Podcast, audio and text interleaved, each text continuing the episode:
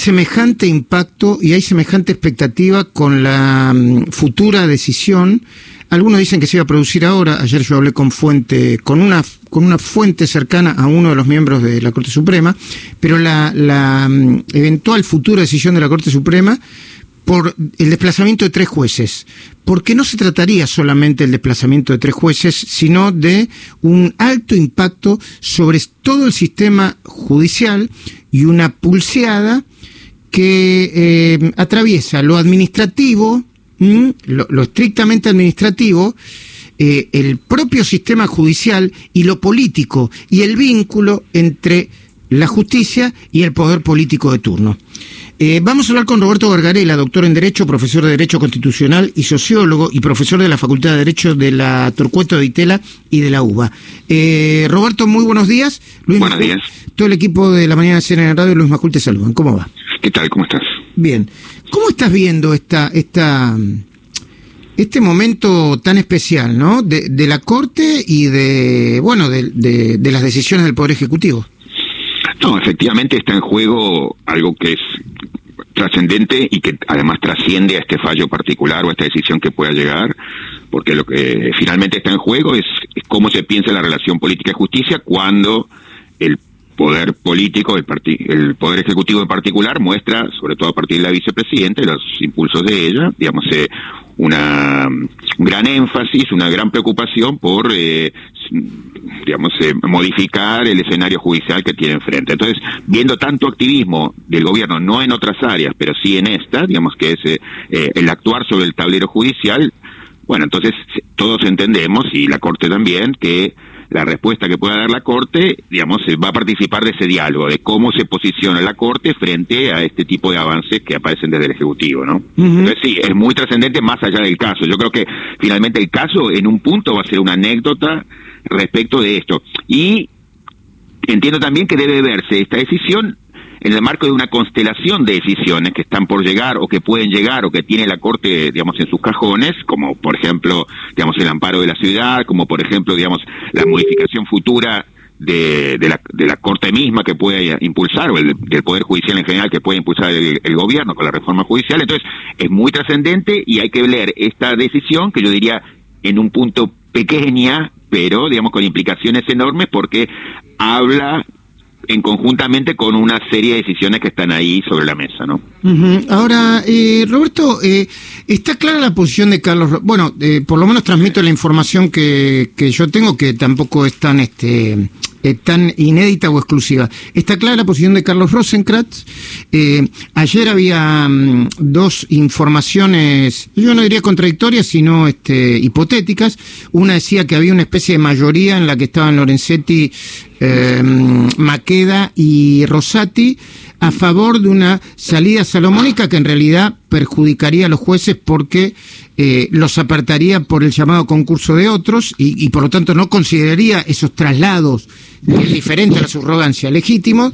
Y otra versión de último momento que decía que Lorenzetti no se iba a plegar a esa mayoría, eh, entre comillas, a la mayoría peronista porque eh, tenía muchos, pero muchos desencuentros con Rosati y un colaborador de, de Rosati que eh, daba por hecho algunas circunstancias y se aprovechaba de la información. Mira, a ver, digamos, es difícil prever lo que va a hacer la Corte, entre otras cosas porque, digamos, a la Corte eh, sus decisiones están marcadas también por, por, por estas cosas que la prensa dice, ¿no? Entonces, le importa eso, le importa no aparecer respondiendo a las expectativas de la prensa, las expectativas del gobierno, las expectativas de nadie. Entonces, como que quiere desmarcarse y no aparecer como dependiente de alguien. Entonces, digamos, eh, es muy habitual que lo que hace la Corte sorprenda los pronósticos previos, porque, digamos, está en el cálculo ese de desmarcarse.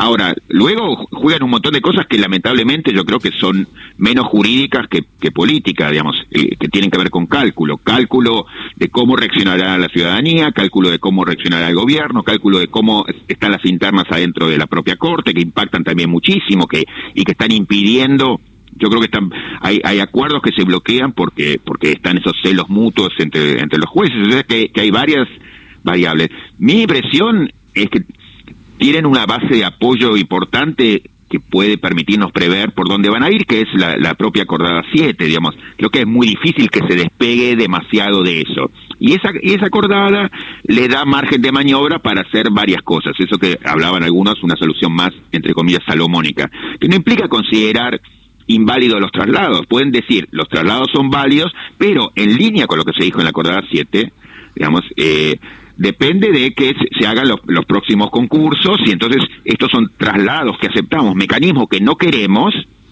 que están sujetos a, reglas muy estrictas y yo creo que también le va a interesar marcar a futuro.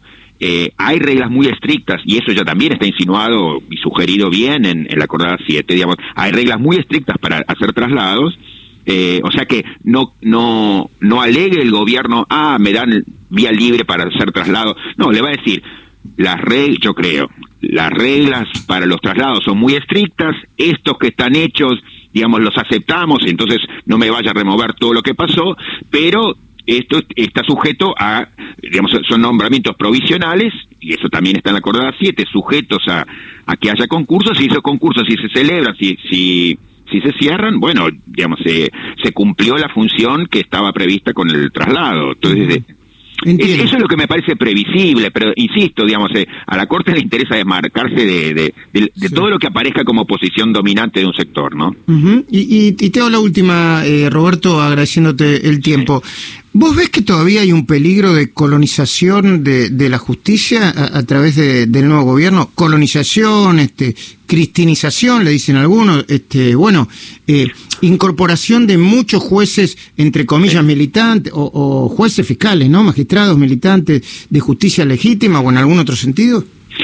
Lamentablemente ese es un fenómeno latinoamericano y hay gobiernos que han sido en Latinoamérica, en Argentina, más activos y han tenido más capacidad política de daño porque tienen, por ejemplo, controles en los órganos correspondientes. En Argentina esos órganos están, que es eh, Ejecutivo y Senado, que no les permitiría, porque no tienen las mayorías, una modificación en, sí en el número, pero no, no un nombramiento discrecional de, los jueces de la Corte, pero sí de los jueces inferiores. Entonces, el riesgo está como estuvo siempre en América Latina, eso es lamentable y tiene que ver con la fragilidad de nuestras instituciones, y yo creo que, digamos, de los pocos proyectos eh, potentes, digamos, para mal, diría yo, que, tiene el gobierno, uno es el actuar sobre la justicia. Entonces, sí, es previsible que, que haya mucho activismo en el nombramiento de jueces y, digamos, todos los nombramientos eh, todas las acciones satelitales, como lo, lo, que ocurrió recientemente con el desistimiento por, por parte de la Oficina Anticorrupción.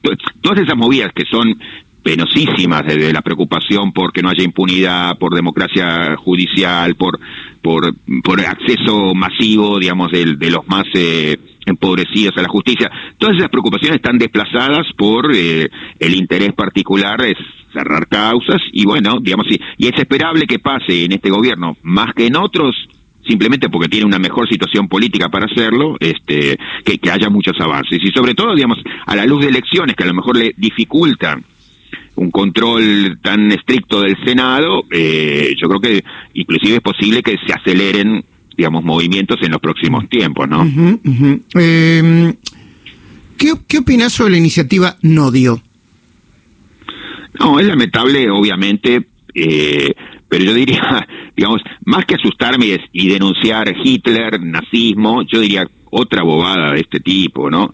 Ahora son bobadas que, terminan saliendo caras, que, que, que, son costosas en términos de rédito político y que son costosas en términos económicos. Entonces, es una, es una nueva tontería que no, no, no es que me asusta porque yo creo que hay reacciones esperables suficientes inclusive del Poder Judicial frente a cualquier intento, digamos, de silenciar a partir de lo que se dijo, pero otra vez es perder tiempo, perder energía, perder recursos, digamos, en, una iniciativa boba. Entre otras cosas, diría porque todo lo que tiene que ver con crítica política, no es que merece mayor escrutinio de parte del Estado, no, merece la máxima protección y eso es estable en, en toda la jurisprudencia mundial, digamos. O sea, nada merece más protección en materia de expresión que la crítica política. Entonces, decir, ah, no, mire, eh, esta crítica política, pero no puede ser ofensiva, no puede mostrar obvia, todo eso es una tontería infinita que no, que no pasa ningún escrutinio judicial en ningún país del mundo y, lo, y tampoco lo va a pasar acá. Entonces, en ese sentido yo estoy tranquilo, lo que digo es otra pérdida de tiempo, otra pérdida de energía, otra pérdida de recursos económicos, ¿no? O sea,